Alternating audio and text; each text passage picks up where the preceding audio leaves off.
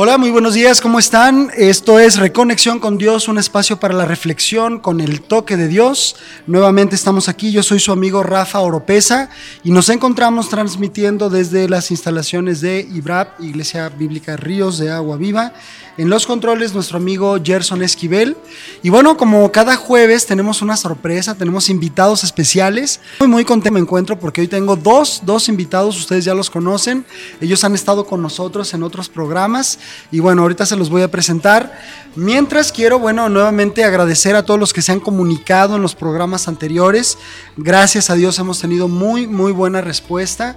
Hemos ahí ido entregando algunos de los premios que ustedes se, ganaron y otros estamos por ponernos en contacto con ustedes porque nos han escrito de Nuevo León, nos han escrito de Hermosillo, nos han escrito también del exterior, nos han escrito de los Estados Unidos. Y entonces, bueno, para hacer estos envíos tal vez va a ser un poquito más tardado, pero ténganos paciencia, vamos a entregar cada uno de los libros que ustedes o videos que ustedes se ganaron. Y bueno, eh, quiero regalar un libro, pero para esto primero quiero presentar a mis invitados. Y eh, posteriormente les voy a hablar de una sorpresa muy muy especial que tiene de un radio a partir del 3 de junio. Eh, mis invitados de esta, de esta mañana Cintia Osuna y Dani Osuna. ¿Cómo estás, Cintia? ¿Cómo estás, Dani? Muy bien, estamos súper contentos de estar de vuelta aquí. Qué padre que vinieron. Ustedes son una pareja y un matrimonio que siempre me dan así como muy buena vibra, la verdad, así como buena onda. De verdad, me da gusto verlos. Ay, nosotros sentimos igual. Yo creo que disfrutamos muchísimo participar, vernos, platicar. No solamente el, programa, sino verte y ver a tu esposa, a tu familia. Gracias. Estamos súper contentos, ¿verdad, Dani, de, estar aquí. Y, y fíjense que, bueno, eh, amigos, esta va a ser una sorpresa, pero yo, yo digo por fe que pronto Cintia y Dani van a ser parte de la familia de, de Dun Radio. Así es de que bueno, por ahí vienen sorpresas bien, bien, bien padres, bien agradables. ¿Cómo están? A ver, platíquenos, ¿cómo se encuentran en este momento? Muy bien, yo creo que estamos en una, en una etapa interesante porque estamos eh, dándole muy duro a esto de, tratar de cambiar la cultura matrimonial en las iglesias, ¿no? Y, y, estamos viendo pues a muchas partes Dios nos ha estado llevando a, muchas ciudades a compartir de esto y, vemos siempre la misma respuesta, ¿no? una necesidad de abordar estos temas. Así es. Una, muchas situaciones que ocurren en lo oculto, ¿no? En las iglesias, en las familias y que el hecho de que se hable la verdad expone la mentira, ¿no? Así es. Y puede ser tratada y puede ser sanado, pueden ser sanados los matrimonios. Entonces, pues estamos muy intencionales con eso, aunque, aunque estamos todavía como coordinadores de una iglesia aquí en, en Guadalajara y con todas las responsabilidades que eso lleva, ¿no? Sí, es también como familia, estamos creciendo, estamos viviendo nuevas etapas con nuestras hijas, pero algo que decía Daniel de, de cada ciudad a la que vamos, nos damos cuenta que es la misma falta de, esperanza en el matrimonio. O sea, estamos en una etapa en donde el matrimonio necesita que haya, voces, no nomás nosotros, sino se levanten más personas a hablar la verdad del diseño de Dios para el matrimonio, porque ya no hay esperanza, pues, o sea, si antes, antes era muy, era, era un tema eh, de soñar, ¿no? El matrimonio. Ajá, era un sueño o algo y ahorita los que se casan, la verdad, desde los primeros años están teniendo problemas súper intensos, la verdad. Y, y, y entonces a veces nosotros nos callamos por problemas que estamos viviendo porque pensamos que nadie más los tiene, pero en realidad nomás cambiamos de ciudad, pero los problemas son exactamente igual, porque las bases del matrimonio no cambian. es la estructura diseñada por Dios, cuando no la llevamos a cabo, ahí es donde se colapsa todo. Entonces, nos encanta estar hablando acerca de matrimonio, porque creo que a medida de que el matrimonio se fortalece y, crece, la, crece eh, el matrimonio, crece la familia y luego crece la sociedad, ¿no? O sea, impacta demasiado. Así que yo creo que estamos felices, ¿no? No dejamos de hablar de esto. Y qué bueno, qué bueno que no dejen de hacerlo, por favor. Acaba de empezar el programa y ya empezamos con las frases. Ahorita decía Dani, cuando se expone la verdad, se descubre la mentira. Y esto es cierto, ¿no? Es verdad. Tenemos que hacerlo, claro. Eh, Eh, bueno, amigos, miren, en, próximas emisiones de nuestros diferentes programas, de las diferentes plataformas de Dun Radio, estaremos anunciando sobre una sorpresa que tenemos, como yo mencionaba anteriormente, a, partir del 3 de junio. No puedo adelantar porque acá nuestro director general no nos, no nos deja como soltar toda la sorpresa. Ya Cintia y Dani ya saben, pero va a ser algo muy padre, va a ser algo muy padre que ustedes van a ver cómo es que Dios está dirigiendo y está haciendo crecer este proyecto de un Radio. Gloria a Dios por ello. Y bueno, pues yo les quiero regalar, bueno, primeramente Dani y Cintia les quieren regalar un libro. A ver, Dani, dinos qué nos van a regalar para nuestro auditorio. Sí, uh, queremos regalarles un libro de Indivisibles. Uh, no sé, pero necesitamos pensar bien en la dinámica. Lo vamos a decir más adelante. Sale, sale. Sí, sí, muy bien, eso me parece muy bien. Y yo, bueno, también les quiero regalar un par de videos del monólogo de Saulo de Tarso, de nuestro hermano Oscar Ríos Mena también. Así es de que los tres primeros que se comunican conmigo, tres veces tres, 821 3892, yo les contesto y si yo te contesto es que tú fuiste de los primeros tres que te ganaste ya sea el libro o el video. Ahí tú puedes mencionar quiero el libro o quiero el video de los monólogos de Saulo Saulo de Tarso. Pues bueno, Dani, hemos titulado este programa. ¿Te acuerdas cómo lo titulamos? Palabras que dividen el matrimonio, ¿no? Palabras que dividen el matrimonio. ¿Será un tema interesante o no, Dani? ¿Cómo ves? Sí, claro. Yo, yo pienso, bueno, se me viene a la mente este pasaje y, y fíjate lo que dice Santiago 3 del 5 al 6. La lengua es un miembro muy pequeño del cuerpo, pero hace alarde de grandes hazañas. Imagínense qué gran bosque se incendia con tan pequeña chispa. También la lengua es un fuego, un mundo de maldad. Siendo uno de nuestros órganos, contamina todo el cuerpo y encendida por el infierno, prende a su vez fuego a todo lo que está en su curso por la vida. Y, yo creo que esto puede pasar con el matrimonio, ¿no? Los matrimonios inician, las parejas inician con palabras. Inician con, ¿sabes cómo inició la, la, pareja de mis abuelitos? Mi abuelo le vio pasar a mi abuelo y le dice adiós encantito y esa es una frase célebre en la familia, porque con esa frase inició la familia. Oye, ese hombre, ese hombre era un adelantado a su época. ¿eh? Sí, claro. estoy hablando, mi abuelo nació en 1910, ¿no? Pero con ese piropo inició la, la, familia Lever, ¿no? Pero con palabras, así como puedes iniciar una relación, también la terminas. Así es. O también la vas destruyendo, la vas minando, ¿no? Por eso yo creo que si queremos ser matrimonios indivisibles, matrimonios que no se separan por ninguna circunstancia, tenemos que ser vigilantes de esta pequeña chispa que es nuestra lengua, ¿no? Sí, tiene un, tiene un gran poder. Y yo creo que todos lo sabemos porque una de las cosas que menos podemos controlar son nuestras palabras. O sea, es te pegas y gritas, dices una palabra ahí. Una palabrota. una palabrota. O sea, nos salen demasiado rápido. O sea, que a veces hasta hablamos más, más rápido de lo que lo estamos procesando o pensando, ¿no? Pareciera, porque yo sé que no Pensé que era el único. Es imposible.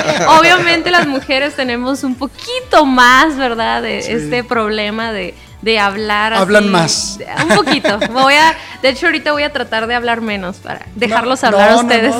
el programa es de ustedes. pero no, lo que me refiero que es una de las cosas que menos controlamos. Por ejemplo, si tú quisieras golpear a alguien, es muy difícil que lo... O sea, tiene que haber pasado todo un proceso para, para acercarte, aventarle el golpe, lastimarlo, pero con las palabras lo haces así inmediatamente, o sea, no hay un proceso, es, salen como así rapidísimo y lastiman mucho más que un golpe, ¿no? Y se quedan mucho más tiempo en...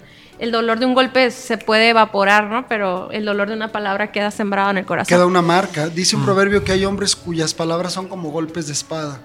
Y, por ejemplo, preguntándote a ti, Cintia, que eres, que eres mujer, eres esposa, ¿Cuáles pudieran ser algunas palabras o las palabras más dolorosas que se le pueden decir a una esposa, a una mujer? Ok, yo creo que en nuestro caso a veces lo que eh, eh, va a, salir, va a sonar un poco incongruente, ¿verdad? Pero también duele no recibir palabras. O sea, yo creo que es mucho más el silencio de no hablar verdades o, palabras de afirmación, de amor. Pero ya hablando de palabras que hieren, yo creo que la comparación es una. Yo pensé en eso, fíjate, eh, que te comparen con otra persona es muy doloroso. este, tal vez el que te hagan mención de tus debilidades también, porque muchas mujeres, yo creo que todas, pero no quiero asegurarlo, ¿verdad? Pero yo creo que la mayoría de las mujeres eh, sufrimos o, batallamos con el orgullo. Entonces, si tú te fijas desde niñas, siempre estamos buscando las palabras bonitas, aprobación y todo, y, luchar, eh, sobresalir, o sea, y que de repente se enfoquen solamente en tus debilidades, es algo también que nos lastima mucho. Yo creo y, que... Y porque tiene que ver, Dani, yo creo, con la naturalidad de la mujer, ¿no? Tú que tienes dos niñas, por ejemplo, el, hombre es protector. Entonces, cuando la mujer no recibe esto, hay e, Esa protección. Sí, yo, yo pienso que tiene que ver también con la con el sentirte insuficiente, ¿no? y, y, yo, yo he visto cómo, cómo, cuando yo hago sentir insuficiente a Cintia con mis palabras, ¿no? Yo veo el efecto que causa, que causa en ella, ¿no? Entonces estoy tratando de hacer lo contrario, ¿no? De siempre hacerla sentir es una buena madre, es una buena esposa, es una buena pastora, es una buena... O sea, en todas sus facetas trato de siempre animarle y trato de siempre darle, ¿no? Este, unas palabras que, que le afirmen en su corazón su, su valor. Hay otra palabra que recordé que es la palabra de como las amenazas de abandono. Yo creo que eso también lastima, muchísimo porque las mujeres a lo mejor lo hemos recibido esas palabras aún desde nuestro padre, ¿no? O sea, a lo mejor escuchamos esas palabras de nuestro papá yéndose, gracias a Dios mi papá no lo hizo, ¿verdad? Pero yo, yo me acuerdo una vez que mi papá dijo, pues si no cambia esto, yo me voy a ir. O sea, esas palabras son muy duras también, porque es, es, es, es horrible, es sentir el abandono eh, en tu corazón, pero también como con ya cuando tu esposo te dice que se va a ir, que se va a ir con otra persona, que se van a divorciar o que esto ya no va a funcionar, esas palabras están es derrota, ¿no? Que y que abren una puerta a que suceda, ¿no? Entramos como a la categoría, ¿no? Dani, entonces Cintia, o sea, las amenazas, ¿no? Las amenazas es toda una categoría, ¿no? Porque dentro de ellas está el decir ya este me voy o me voy a divorciar, que muchas veces también están lapidario y si nos divorciamos. Así es, o pobre de ti que hagas esto. O sea, ese tipo de palabras eh, siembran, es una manipulación en base a temor, pues, ¿no? Eh, a, tratar de controlar a la otra persona en base al, temor de una expectativa terrible, ¿no? Sí. Y pero el, cuando una pareja, cuando un, un miembro de la pareja menciona la palabra me voy a divorciar o la frase me voy a divorciar, lo diga por un impulso, lo diga por un coraje, lo diga por lo que sea, deja una puerta abierta muy peligrosa para el matrimonio, ¿no? Inclusive eh, yo, yo les recomendaría a los que están escuchando esto, si alguna vez le has dicho eso a tu esposa o a tu esposo, ve y cierra esa puerta. Ve y dile, ¿sabes qué? Fue una emoción, no era lo que yo sentía, mm, yo no me voy de aquí. O sea, y totalmente eh, cancelarla, o sea, eso que dije es mentira y yo voy a estar contigo, o sea, no solo cancelarla, sino afirmar lo contrario. Porque a pesar de que, eso es lo interesante de las palabras, que salen y a veces no tienen un contrapeso en nuestro corazón. O sea, ni siquiera pensábamos eso de la persona. o, estábamos enojados. Nada, más, nada más era una defensa, ¿no? Una, un, mecanismo de defensa.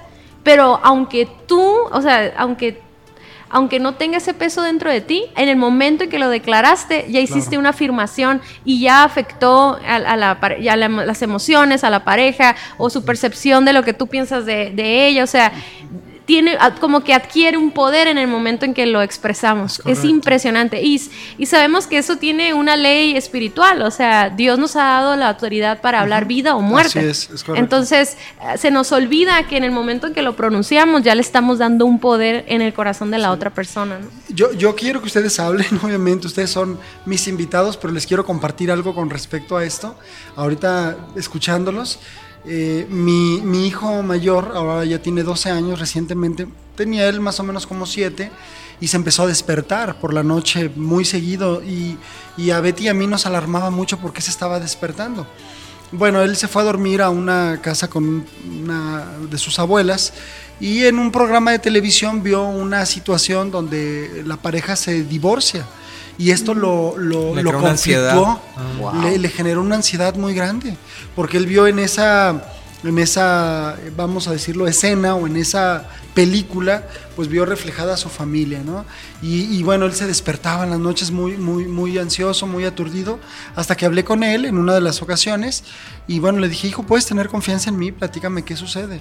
Y me preguntó, papi, ¿tú nunca vas a abandonar a mi mamá? ¿Nunca te vas a divorciar?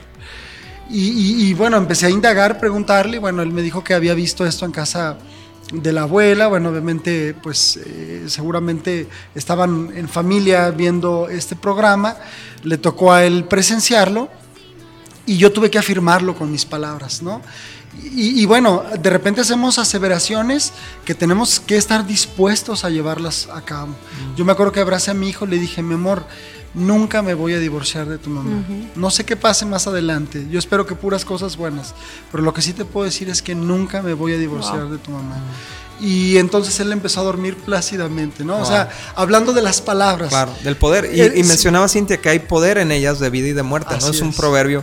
Y lo siguiente que dice, los que hablan mucho cosecharán las consecuencias, ¿no? Así es. Entonces, si nosotros visualizamos nuestras palabras como semillas, entendiendo que esas semillas se van a, eh, a arraigar en el corazón y que van a dar un fruto, a lo mejor ahorita el fruto que estás viviendo en tu matrimonio es el producto de lo que tú has sembrado con tus palabras a lo largo de los años, ¿no? Y muchas veces lo que queremos hacer, sobre todo los hombres, para ser honestos, ¿no?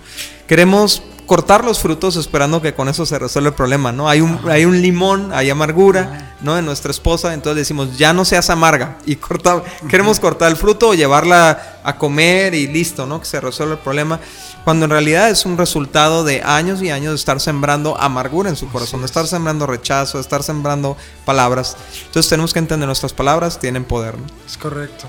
Ahora, e, esta es una categoría nada más, las amenazas, ¿no? Palabras que dividen el matrimonio. Vamos a la segunda que son las mentiras. ¿Qué podemos decir? O sea, bueno, todos sabemos el efecto que puede tener eh, una mentira, ¿no? Pero, ¿qué podríamos decir de esto? ¿Cómo, ¿Cómo, resquebraja? Yo creo que el problema más grande de las mentiras es que atacan la confianza y la confianza es el fundamento del matrimonio, ¿no? y yo pienso que hemos menospreciado a qué le llamamos mentira, ¿no? Y nos damos ciertas licencias de ciertas mentiras, le llamamos mentiras blancas o, para que no se enoje o cosas así.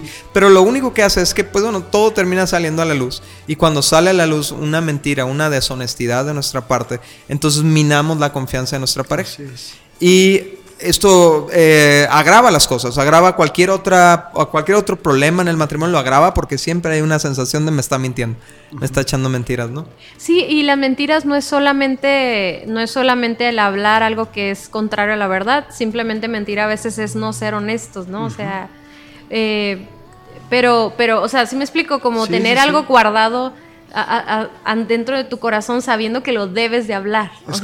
y eso empieza a crear como una división entre nosotros porque siempre una falta de honestidad o mentira siempre va a llevar a otra y a otra. Y normalmente, ¿cuáles son los temas más comunes de las mentiras en el matrimonio? El dinero, la intimidad, o sea, eh, el, hablar un problema de los hijos. Entonces, entre más alargamos el tiempo de hablar del tema, más se, va agrandando el problema y las consecuencias son mucho más graves.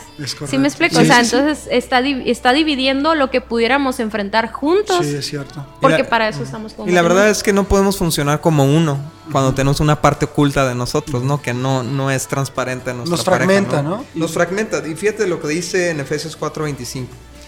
Así que dejen de decir mentiras digamos siempre la verdad a todos, porque nosotros somos miembros de un mismo cuerpo. Y eso es el matrimonio, es un solo cuerpo, ¿no? Entonces, eh, el, problema de la mentira es que nos separa en áreas donde no podemos ser transparentes y ahí está este, este, le voy a decir demonio, por así decirlo, ¿no? Hay un demonio ahí en medio de nosotros, ¿no? Que es, un, que es esta área oculta de nosotros y que no va, no va a estar funcionando el matrimonio en toda su plenitud hasta que no saquemos ese demonio de mentira de ahí, ¿no? O sea, no, no estoy hablando de algo realmente espiritual, sino quiero que se imagine un monstruo ahí, ¿no? En, medio, ¿no? De la, de la, pareja. Y, luego ese monstruo se convierte en un monstruo de muchas cabezas, ¿no? Así Porque una mentira te lleva a Invita a otro, invita a otro y se hace una fiesta ahí en medio. Fíjense, quería compartirles, ayer llevábamos un estudio con el grupo de varones de aquí de la, iglesia, estamos llevando un estudio sobre la integridad y mm. tiene que ver precisamente con, la verdad, con decir la verdad o, decir mentiras. Y uno de los puntos de una persona íntegra precisamente es, la persona íntegra habla toda la verdad. Mm, y ponía el ejemplo de Génesis capítulo 20, del 1 al 18, donde Abraham eh, dice la verdad, pero no dice toda la verdad. Cuando se presenta el rey Abimelech y resulta que dice es mi hermana y efectivamente es su media hermana, según lo que nos dice Génesis. O sea, estaba diciendo la verdad, pero no estaba diciendo toda, la verdad. Así es. Él estaba diciendo una media verdad y una media verdad también el matrimonio es una mentira y nos divide y nos fragmenta. Así es. Y, la Biblia también nos enseña que la verdad se tiene que hablar con amor, ¿no? Así es. Porque muchas veces, eh, sobre todo los hombres, podemos ser muy hostiles con la verdad, podemos ser muy hirientes con la verdad.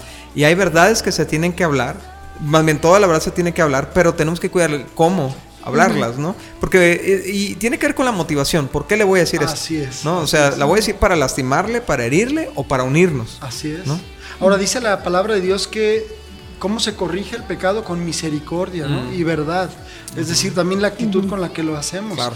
Eh, bueno, vamos a nuestro primer corte y yo quisiera, como siempre lo hago a mis invitados, pedirles que nos manden a un corte musical con una canción de su elección.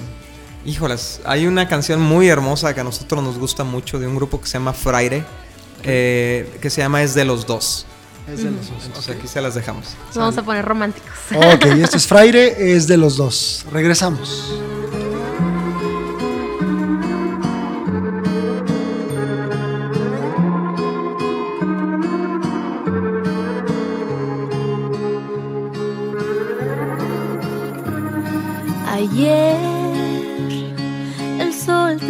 Sonreía y con su luz tu alma recubría y su calor de paz y plenitud te revestía. Ayer las flores te miraban y al pasar su perfume te entregaban y el color sus pétalos de gozo te embargaban. Mas hoy parece que de ti se han olvidado y los rayos de aquel sol se apagaron y las flores sus espinas te han mostrado. Pero aquí estoy contigo, aquí estoy. Para guardar silencio y escuchar tus quejas y toda tu frustración. Este dolor que sientes es de los dos.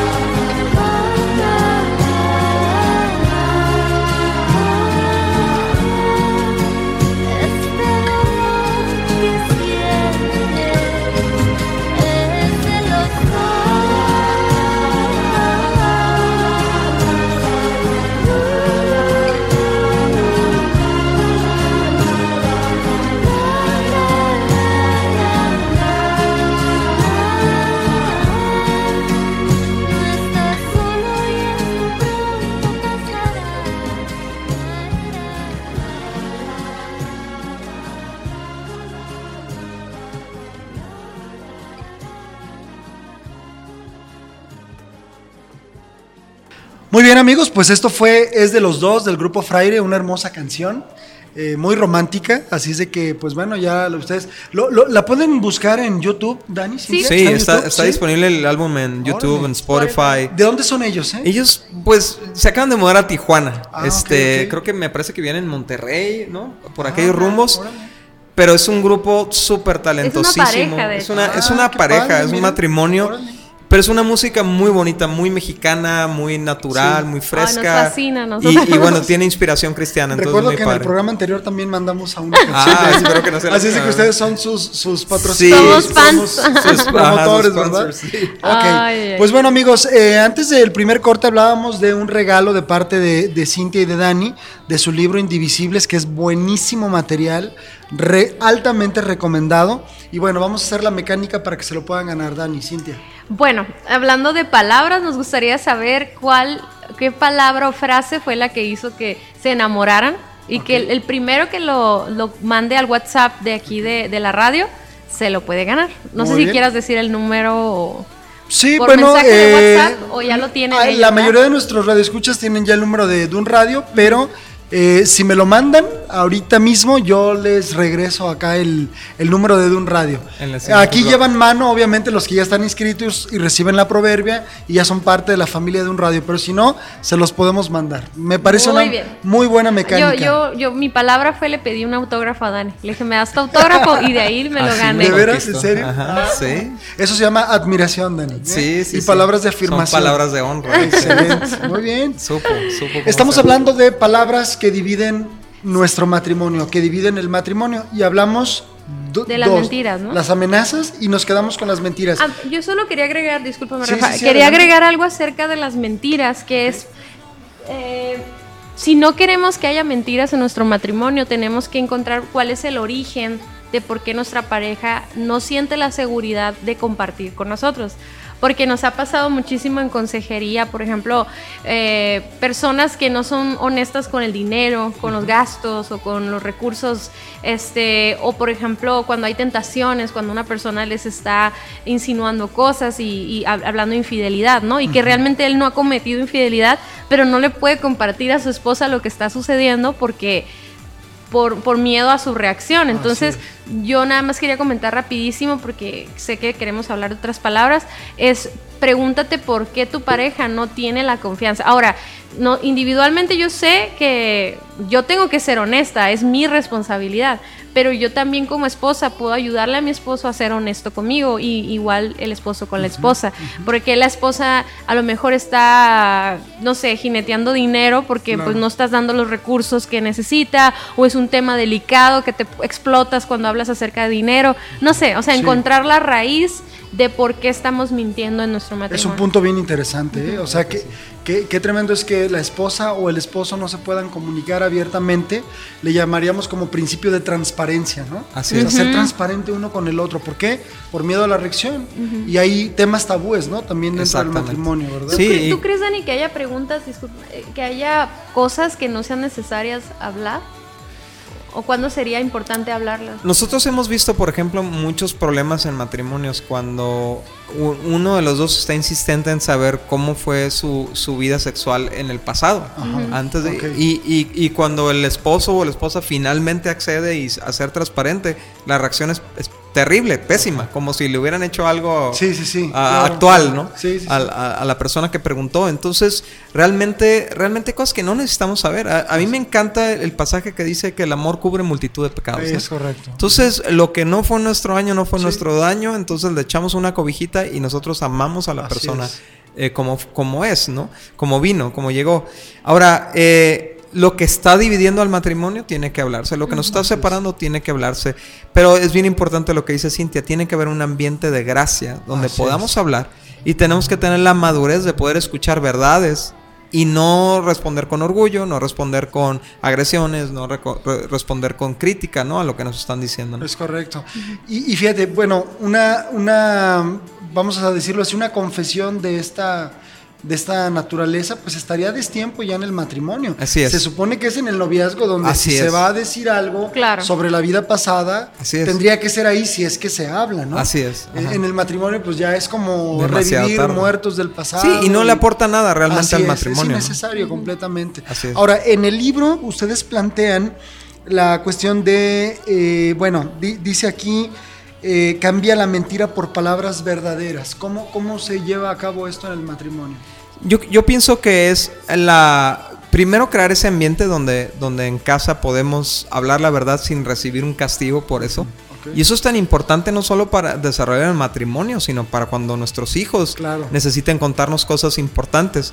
¿no? Y si nuestra reacción es explosiva o violenta, cada que nos cuentan una falla, un fracaso, se va a acabar esa, La esa- confianza, la esa confianza. apertura, ¿no? Y es terrible, es lo peor Sí. que le podemos hacer a nuestros hijos, pero también es lo peor que le podemos hacer al matrimonio. Así de es. hecho, la gran mayoría de las infidelidades que se están desarrollando hoy en día se están desarrollando a través de redes sociales por canales de intimidad donde la persona se siente libre de ser quien es, de hablar de lo que es, de, lo, de cómo se siente, de cómo... Y, y, y, y ¿por qué? Porque en casa no, no tiene esa libertad. Entonces yo no estoy justificando de ninguna manera el adulterio, no, no creo que esa deba de ser nuestra razón para huir de casa, pero tenemos que ser sabios y proteger de nuestro matrimonio. Y una de las cosas que hemos aprendido a hacer Cintia y yo es cuando es necesario hablar cosas eh, duras y difíciles, preparamos un ambiente y aguanta, aguanta y órale, ¿no? Ahí va. Y, y entonces recibimos, masticamos, tal vez nos moleste lo que nos Sí. están diciendo, pero la madurez para procesarlo y decir, bueno, voy a tomar lo que tenga que tomar y desecho lo que tenga que desechar. Me encanta ese concepto, un ambiente de gracia, Mm. porque creo que no puede haber eh, transparencia, apertura, si no hay precisamente un ambiente de gracia, de misericordia. ¿no? Y tenemos que entender que el matrimonio es, es, es una cobertura de 360 grados para la vida. O sea, la, la Biblia habla de ponernos espalda con espalda y vencer. Eso, eso nos da una visión de, de 360 grados. Entonces yo no lo veo todo, mi esposa no lo ve todo. Entonces hay cosas que mi esposa está haciendo o que puede estar haciendo con mis hijas o puede estar haciendo con las finanzas o puede estar haciendo con cualquier cosa que yo puedo ver que pueden dañar a la, a la casa. Entonces yo debo de sentirme en la libertad de hablar la verdad sobre eso. De igual forma mi esposa puede estar viendo algo que yo estoy haciendo que puede ser inapropiado a los ojos de los demás, aunque no sea para mí, y ella debe de tener la libertad, y en el caso de Cintia lo tiene, para decirme, ¿sabes qué? Esto, es- esto es inapropiado, esto no es adecuado. no es- y me puede causar una molestia, pero lo, lo primero que me tengo que acordar es que es la ayuda por la, que- la que yo le pedí a Dios. pues. Claro. Es la ayuda que cubre mis espaldas. Entonces eso es el matrimonio, cubrirnos las espaldas. ¿no? Porque si no lo hacemos así, entonces vamos a ser como Adán, ¿no? La mujer que tú me diste. ¿verdad? Exacto. Y bueno, eso es, es, es absurdo, ¿no?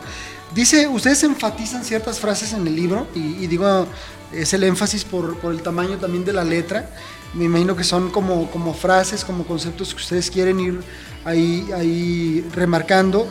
Dice, nuestro llamado como matrimonio es a amarnos, no a estar observando y señalando los defectos de nuestra esposa o nuestro esposo. Esto hablando ya de la tercera división, que es la crítica.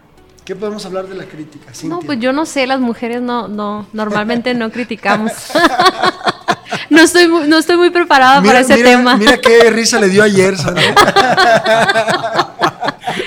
Ay, Dios mío. Es ¿Por que mira, Yo, yo quiero saber por qué Dani te pasó el balón. así Ajá, como- mijo, a ver, habla de eso, ¿no? Pero mira, es, es muy interesante y por eso hacía la pregunta hace rato a Daniel, como qué tanto tenemos que hablar, porque también en, en este, en esta motivación de no mentir, podemos darnos licencia o permiso para entonces estar señalando y apuntando todo el tiempo. Y pues yo no creo que nadie quiera vivir con una persona que está enfocada en tus errores o, o- siempre hablando negativo de algo, ¿no? Bueno, el punto es de que las críticas eh, le llaman críticas constructivas, ¿no? Algunas críticas, pero yo creo que tiene, que tiene mucho que ver el corazón con el que tú quieras hacer. Si vas a construir, que, que es lo que hemos estado hablando en, en las, en, todas las, eh, en todas las palabras que dividen, tienes la capacidad de destruir o de construir. Entonces, yo debo de preguntarme si lo que yo observo de mi pareja es algo que yo pueda construir al, al hablárselo, al decírselo, yo voy a construirlo, voy a hacer mejor, le voy a apoyar, o ver si la actitud o la manera en la que yo lo estoy haciendo o la motivación con la que yo lo estoy haciendo es aplastarlo, es, es hacerlo sentir menos, es darme autoridad a mí como mujer, que eso es lo que muchas hacemos, ¿verdad? Eh, te decía hace rato y que las mujeres batallamos muchísimo con el orgullo y con muchos problemas de inseguridad. Entonces, de alguna manera cuando nosotros eh, descubrimos una cosa negativa del esposo es como, yes, así, ¿no? Por fin tengo algo que decirle al desgraciado, ¿no? Entonces, como que nos empodera, nos sentimos hasta orgullosos de que le vamos a señalar algo. Y ahí es donde yo creo que tenemos que cuidar nuestro corazón, porque realmente, aunque tengamos la verdad, no va a construir, al contrario, ¿no? Lo vamos a aplastar. Y algo que Dani me ha enseñado y, y yo también, pues a través de estos años, es de que mi manera de, levantar, de, de, hacer mejor a mi esposo o de, ah, de que él sea mejor esposo es levantándolo, no derrumbándolo. O sea, de nada me sirve a mí tener un esposo derrumbado. Yo quiero un esposo que sepa quién es, sepa su valor, sepa lo que significa para mí, para mi familia. Entonces es, es como contraproducente querer criticar a nuestro esposo porque luego sucede, como dice Dani, son, son semillas que van a dar fruto. Y muchas mujeres se quejan de sus esposos que no son el hombre que esperan o en todos los aspectos pero no se dan cuenta que es el hombre que sembraron desde hace varios años. Y yo creo que uno de los problemas más grandes de la crítica o de, nuestras, de nuestras palabras es que los primeros oídos en escuchar son los nuestros. Entonces cuando estamos criticando constantemente a nuestra pareja, realmente estamos ah, afectando nuestra perspectiva de nuestra pareja. O sea, al, al punto de que ya la vemos con asco, ya la vemos con desprecio, ¿no? Desprecio significa sin precio, ¿no? Sí, sí, sí. O sea, nosotros mismos la hemos rebajado en valor con nuestras palabras, que son las que nosotros escuchamos.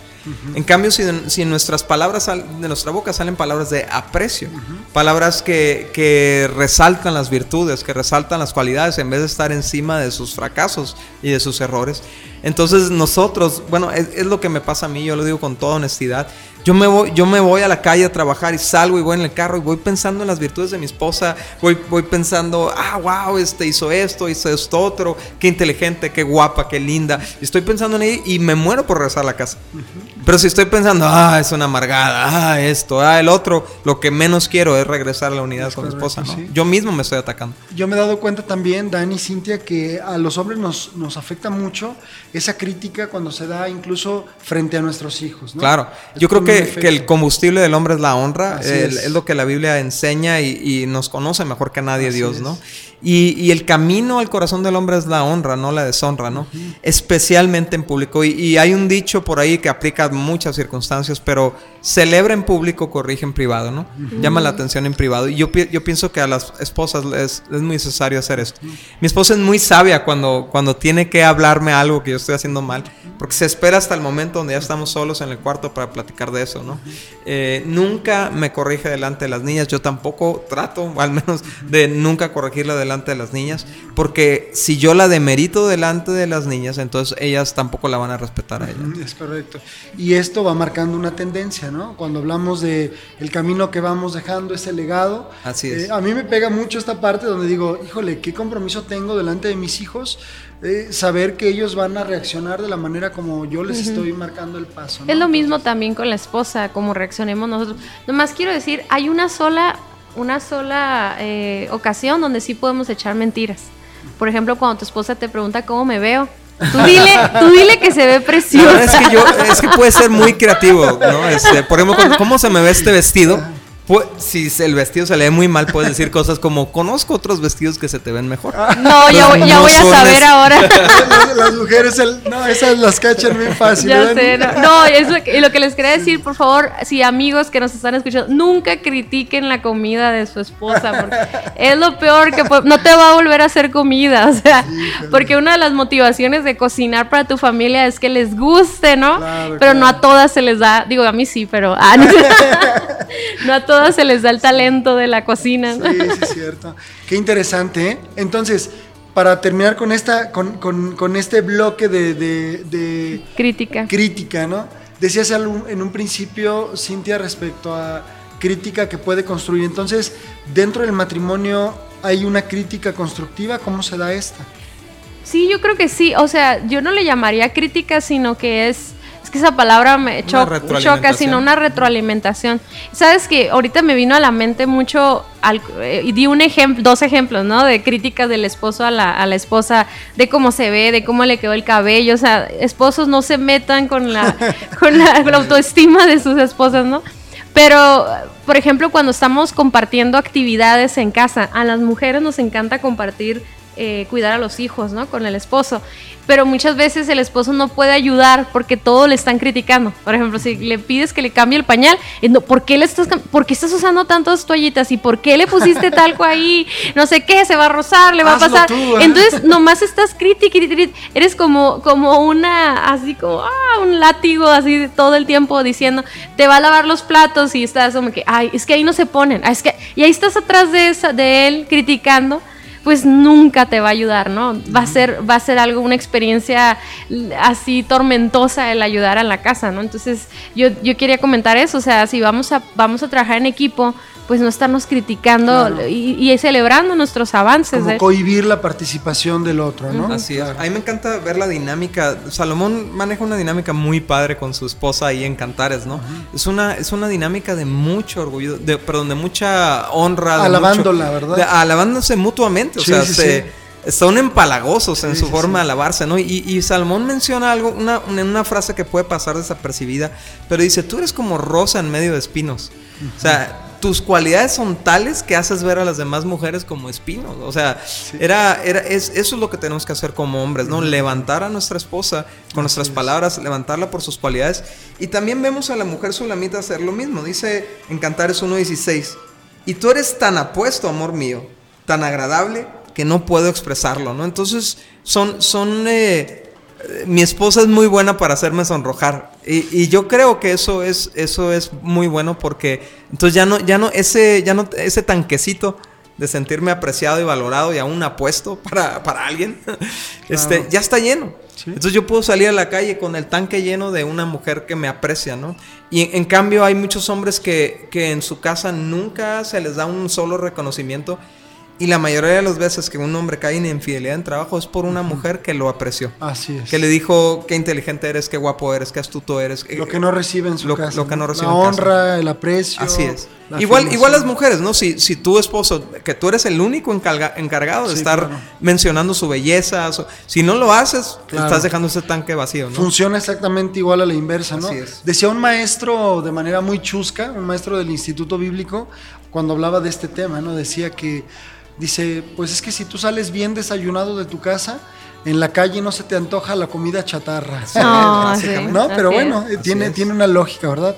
Vamos a ir a un segundo corte comercial y yo quiero pedirles otra vez que nos ayuden eligiendo una canción para nuestra, nuestros amigos de Reconexión con Dios. A ver.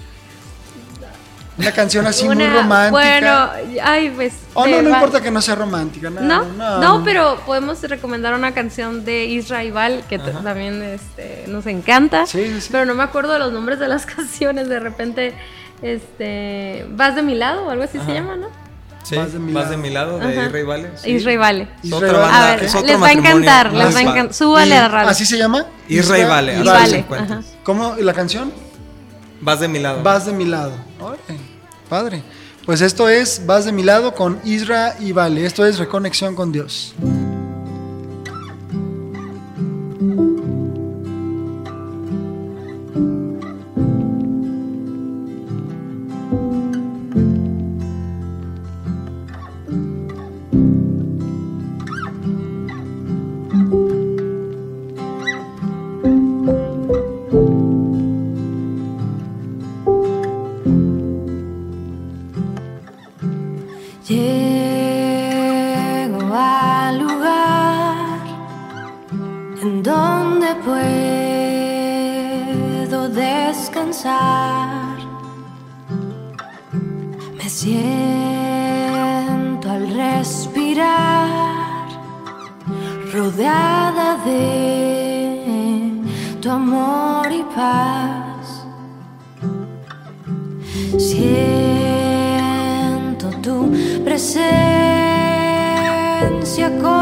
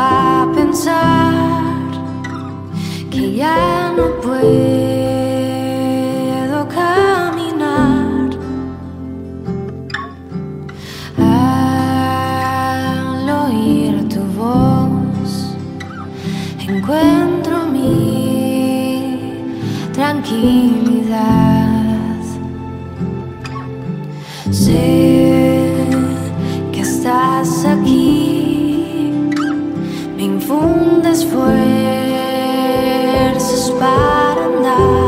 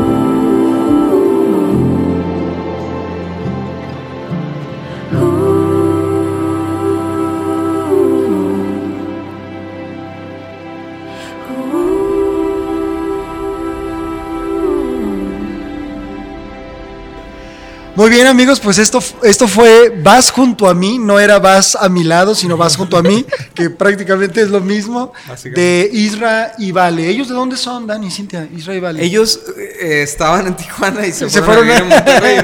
Se intercambiaron. Se intercambiaron. Ok. Pero ella, ella me parece que es, es- ella es sudamericana. Eh. Él es hijo de, de Héctor Hermosillo. Ah, eh, de de Torre, Fuerte. Fuerte. Sí, o sea, es, Ah, un, es chavo talentosísimo. Ella canta precioso. Ah, es una padre, combinación sí. increíble. Y, y también es muy romántico. Y bueno, pues también. Súper creativo. Muy qué, creativo, qué buena onda que padre. ustedes los, los promocionen, ¿eh? y que vale Dun. Radio sirva también para que nuestros radioescuchas puedan ver otras opciones de música. nuevas, ¿no? Claro, Sí, padrísimo. salir de lo mismo, ¿no? De Padrísimo, sí. ok. Bueno, Dani, Cintia, el libro de Indivisibles, otra vez altamente recomendado cuando hablamos de eh, palabras que dividen nuestro matrimonio o dividen los matrimonios, pues son varias las categorías. Nos, nos va a alcanzar el tiempo en estos 15 minutos para hablar de dos más. Nos quedamos en crítica, pero están también los insultos, está también el desprecio, está también comparación, burla, acusaciones, calumnias murmuración, manipulación, victimización, intimidación, amenazas, silencio.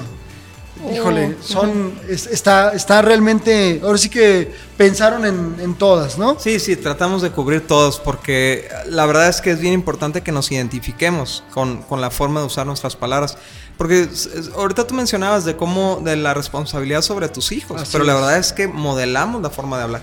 Es correcto. Modelamos la forma de, la- el tipo de palabras que utilizamos y nuestros hijos los van a repetir en sus matrimonios. Entonces, por eso me gustaría mucho hablar del tema de los insultos. Ok. Eh, la Biblia le llama maldiciones, ¿no? O maldecir, que, que significa decir algo malo, ¿no? Que vienen siendo como... Son sentencias. Eh, fíjate que me estaba pensando hoy en la mañana en esa... en la palabra sentencia en inglés así se dice a una oración. Sentence se dice, ¿no? Pero una sentencia en español es, es- tiene que ver con algo jurídico, ¿no? Sí. Cuando declaras algo sobre alguien que se cumple, Así se es. tiene que cumplir. Y eso son las maldiciones y también las bendiciones. Son, son sentencias, son palabras que se van a quedar grabadas. Entonces, por ejemplo, si tú le estás diciendo a tus hijos, voy a, voy a usar el ejemplo de los hijos ahorita, le estás diciendo, eres un tonto, eres un tonto, eres un tonto, se va a comportar como tonto. Si tú le estás diciendo a tu esposo, eres un infiel, eres un infiel, un infiel, puedes esperar ese comportamiento. Si le estás diciendo a tu esposa eh, cualquier palabra que, que, insulte, que difame, que, que, que, lastima y agreda, en realidad está dando el efecto que tú, quieres, que tú no quieres ver. Si me explico, nos dice la Biblia que en nuestra boca hay, hay, poder de dar vida y muerte, ¿no? Lo mencionamos hace rato. Y una de las palabras que traen muerte al matrimonio son los insultos. Cuando nosotros nos íbamos a casar, tomamos un prematrimonial. Y entonces lo tomamos con una pareja que nosotros admirábamos y seguimos admirando mucho. Es una, una pareja hermosa, así, derrama miel esta pareja. Y ellos nos dijeron, en nuestra casa hay una regla. En nuestra casa no se puede gritar ni decirle tonto ni siquiera tonto se puede. Entonces, ese es el límite intraspasable. O sea, no groserías, tonto, ¿no? Entonces, cuando tú tienes un límite tan, tan a lo mejor tan absurdo como ese, si lo quieres ver de esa manera, entonces no vas a caer en cosas más peligrosas, más ofensivas. Y nosotros nos trajimos ese principio a nuestro matrimonio. y, y, de esa forma, cuando, aun cuando estamos molestos y necesitamos tratar temas difíciles, mantenemos un tono de voz bajo y nunca de los nunca usamos insultos. Y eso yo creo que ha sido muy importante en nuestro matrimonio. Una regla excepcional. De oro. No, se grita, ¿no? En casa no se levanta la voz. Es bien difícil que, que, que, insultes a alguien cuando estás hablando bajito. Así es, es como correcto. que no, no, no, sale sabroso. Es como blindar, ¿no? El, Ajá, el, el, así es. el momento también. Ah, Una frase que me encanta de, de esta parte, cada insulto es un ladrillo que nos separa y nuestra boca fue hecha para bendecir a, nuestro, es- a nuestra esposa, o en el caso de las mujeres a su esposo, no para maldecirle, ¿no? Y es lo que estamos, lo que estamos hablando. Ahora, eh, híjole, esta parte a los que somos explosivos, a los que somos coléricos, eh, a lo mejor puede parecer como una excusa un pretexto, pero es algo que se tiene que aprender. Es decir, el matrimonio tiene que aprender o reaprender a manejarse de esta manera, ¿no? Los tonos, las formas, los modos. Esto es importante, ¿no? Así es, y, y bueno, y la Biblia sí clarifica que la fuente de las palabras es el corazón. Es correcto. Y por lo general, cuando hay- están saliendo insultos de nuestra boca, quiere decir que hay un problema Sí. en nuestro corazón, que puede ser, normalmente es una herida vieja. Que a veces la, la persona que nos hirió ni siquiera fue nuestro esposo o nuestra esposa. Hay veces que esa herida la venimos arrastrando de, de nuestros padres. Y entonces estamos castigando con nuestras palabras, latigueando con nuestras palabras a alguien que ni se lo merece. ¿no? Entonces, qué importante es que nosotros analicemos la calidad de nuestras palabras porque determina la calidad de nuestro corazón. Jesús dijo, no es lo que entra por tu boca lo que te contamina, sino lo que sale de tu boca te está contaminando a ti mismo, ¿no? Y era lo que hablaba hace rato, son las palabras que se regresan a tu mente, que se regre- regresan a tus oídos y entonces empiezas a ver a tu, a tu esposo o tu esposa de la manera en la que lo estás denigrando. Y por supuesto contamina tu matrimonio, ¿no? Sí, por eso los insultos no, a veces ni siquiera los hablas directamente con tu esposo. Se los estás diciendo a una amiga o a tu mamá o a una hermana, pero tú los estás escuchando. O sea, aunque la persona no esté presente, aún en eso está creando un efecto en ti. Así es. Y, y Efesios 4:26 dice, dice lo siguiente, dice, no empleen un lenguaje grosero ni ofensivo, que todo lo que digan sea bueno y útil, a fin de que sus palabras resulten de estímulo para quienes las oigan. Y sabes que yo creo que muchas veces cuando estamos frustrados con nuestra pareja, queremos estimularla a un cambio a través de nuestras palabras agresivas. Pero aquí este pasaje nos está aclarando, las groserías, los insultos no estimulan. Al contrario, eh, desmotiva Claro, sí. alejan, fastidian, dan ganas de alejarse de una persona que te está insultando. ¿Por qué? Porque el insulto es una deshonra y cuando alguien nos deshonra bajamos una cortina de acero y se acabó la conversación. Las palabras de estímulo tienen que ver... eh, yo les digo a los hombres en las conferencias, ¿no? Más bien les digo a, a las mujeres en las conferencias de matrimonios, dile a tu esposo qué guapo te ves cuando lavas los platos. Y vas a ver que va a lavar más los platos. En vez de que le digas, eres un flojonazo que nunca lavas los platos. ¿Sí me explico? O sea, tus, eh, le, pedimos- le debemos de pedir sabiduría a Dios para darnos palabras que estimulen a nuestra pareja. Yo- fíjate que vivimos en una cultura muy grosera. O sea, eh, es ahorita yo creo que, por ejemplo, yo nosotros como pareja vivimos en un ambiente muy muy sano, gracias a Dios. O sea, donde es muy raro escuchar una grosería, tal vez a veces en una película o algo y nos suena hasta raro, ¿no? Sí, sí, sí. Pero hay personas que ya no les suena raro porque son las palabras que usan todo el día en el trabajo, o sea, casi casi en nuestra cultura es un- Se celebra. una, do- una, o sea, una grosería, tres palabras, una grosería, tres palabras, ¿no? Entonces a veces ya ni siquiera es con un afán de, de, de- de agredir, sino que, ah, este tit, no sé qué, ¿no? O sea, ya es parte del vocabulario, del vocabulario, perdón, de, de nuestra pareja o de nuestra familia. Y, y yo sé que muchas personas nos van a estar escuchando que digan, ay, pero es que se me hace bien difícil dejar. Dejar de pero hay muchas maneras, es un hábito, o sea, Ah. que es un hábito que juntos podemos hasta hacer una, yo he visto que hacen hasta un, frasco de, ah, le vamos a echar cinco pesos cada que alguien dice una grosería y se lo va a llevar a alguien, o sea, suena chistoso, pero es que la verdad va a haber parejas que realmente le entiendan que ya no deben de decir esas palabras, pero que se les hace bien difícil y complicado porque normalmente así hablamos en México, así se habla, o sea, se hablan groserías a lo loco, ¿no? Entonces es importante que juntos planeemos cómo podemos resolver eso, cómo podemos cambiar esta dinámica, porque es también lo que le vamos a heredar a nuestros hijos, ¿no? Entonces, eh, y aparte es la, eh, ¿cómo?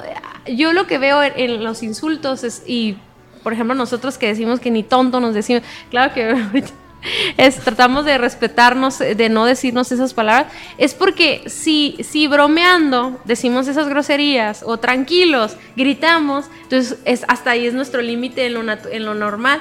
Entonces, ¿hasta dónde vamos a llegar cuando nos enojemos? Sí, Pero si en, la- en un día, en un momento tranquilo, nos, ah, nos estamos mucho más abajo, o sea, tonos bajos, no decimos groserías, etcétera. Cuando nos enojemos, lo más que podamos llegar no va a ser hiriente para nuestra Pones pareja. tu mismo techo, ¿no? Tu techo. Ahora los estandoperos, ¿no? O sea, gente paga por ir a escuchar groserías. Y hasta las, eh, ¿cómo decir? Las justificamos. Ay, es que a fulanito o a sutanita hasta se le escuchan bien padre las... son insultos, o sea, son Sí, palabras yo he visto que celebran niños, ¿no? A Sí, sus primeras sí, sí. groserías, las aplauden y todo, y yo creo que esto es un gran, grave error. Sí, Sí, pero no. pues ahora ya entendemos, ¿no? Entendemos que son maldiciones Claro. que estamos declarando sobre nuestras vidas, sobre la vida de nuestra familia, y pues no, no tiene sentido que con nuestras propias palabras estemos destruyendo, ¿no? Es O sea, correcto, denigran finalmente en el matrimonio, ¿no? El último de los, vamos a decirlo como de las divisiones, eh, palabras que dividen nuestro matrimonio, la manipulación. ¿Qué podemos hablar de la manipulación? Yo creo que la manipulación es un intento de ser Dios sobre nuestra pareja, ¿no? De, de provocarle un cambio. Entonces, a- usamos diferentes formas de manipulación. Por ejemplo, la victimización, ¿no? Entonces, por ejemplo, yo ¿Te acuerdas de, de qué nos pasa este, este De programa, Héctor no? Suárez. De Héctor Suárez. Eh, Había un personaje que se llamaba Zoila. Soy la, mamá. Ajá, y se llamaba Zoila porque cuando no- los hijos... ustedes se acuerdan, Eh, no sí, ya, ya nos delatamos. Si nos están escuchando los millennials, no, Ya, no. Entonces, Pero era, era una mujer que cada que las cosas se le ponían difíciles, entonces sacaba su carta manipuladora, ¿no? Y decía, yo soy la que barre, yo soy la que limpia. Se hacía la enferma. Se hacía la enferma, le daba el tramafac, ¿te acuerdas? Y, y sabes qué, es, es una forma de querer causar una reacción en la otra persona, pero es una forma enfermiza. Sí, Porque sí, al final de cuentas, cuando la gente se da cuenta que está siendo manipulada, entonces rechaza el, el- el- el deseo de cambio, ¿no? Y, y entonces por eso de- debemos de eliminar la, la victimización. Somos un país muy, muy víctima. O sea, desde que nos conquistaron los españoles, siempre estamos viviendo como víctimas. Pero la verdad es que en Cristo somos más que vencedores. Amén. Nuestro, Claro. mas- nuestro matrimonio es más que vencedor. Eh, nosotros como esposos, como individuos, somos más que vencedores. Entonces no- nosotros no llegamos a ser víctimas del matrimonio, llegamos a conquistar el matrimonio. Y a inspirar a nuestra pareja a ser mejor a través de nuestro propio ejemplo. Así ¿no? es. ¿Y de qué manera se puede manipular dentro del matrimonio? Digo, hay muchas formas, ¿no? Sí, Pero- Daniel comentaba una acerca de sernos víctimas, ¿no? De la Fíjate que, que yo me descubrí a mí misma eh, como cuando teníamos un conflicto Daniel y yo y empezaba a subir de tono y empezaba a ponerse muy, muy... Yo iba perdiendo, por así decirlo. Este, empezaba como a llorar y a decir, no, es que tú no me entiendes, es que... Y, y- y de repente se acababa el conflicto y se convertía en Daniel cuidándome a mí. Entonces yo descubrí que estaba actuando de una manera muy inmadura, estaba manipulando un problema y no lo estaba tratando como una persona adulta que puedo perder, o sea, puede que no tenga la razón. Entonces, eh, hace ratito hablábamos un poquito acerca de, de- ay, se me fue la palabra, pero de hablando de, de manipular, eh, Ay, no puedo creer. Ajá. No, ahorita, ahorita me voy a recordar, pero déjame pensar. Yo creo que las mujeres usamos mucho eso, lo de, lo de ser víctimas, lo de manejar mucho nuestras emociones y, y, hacer sentir culpable al esposo porque nos dijo algo que se tiene que hacer. Entonces, Ah, ah, ya las amenazas. Sí hablamos acerca de las amenazas, ¿no? Porque yo siento que la forma en que el hombre manipula a la mujer es amenazando. O sea, es como si no, si no, si no ya me voy a ir. Por su fuerza, ¿no? Ajá. Entonces, esta es una forma también de manipulación, que son amenazas, pero también funcionan así, ¿no? La otra es el silencio. Eh, y esto creo que es muy común en los matrimonios, ¿no? Si, si mi pareja no hace lo que yo espero, entonces le aplico la ley del hielo. El hielo ajá. Y, y, pero es una es la peor forma de comunicación por definición, ¿no? ¿Por qué? Porque dejamos que la otra persona tenga que adivinar lo que hizo mal, ¿no? La torturamos en, en ese estado de, de, de, aislamiento emocional. Y realmente es bien difícil que esa persona dé con lo que hizo mal. O sea, la verdad es que somos adultos, podemos platicar lo claro. que tú hiciste me hizo sentir de esta manera, en vez de, en vez de maltratarnos con, con el silencio.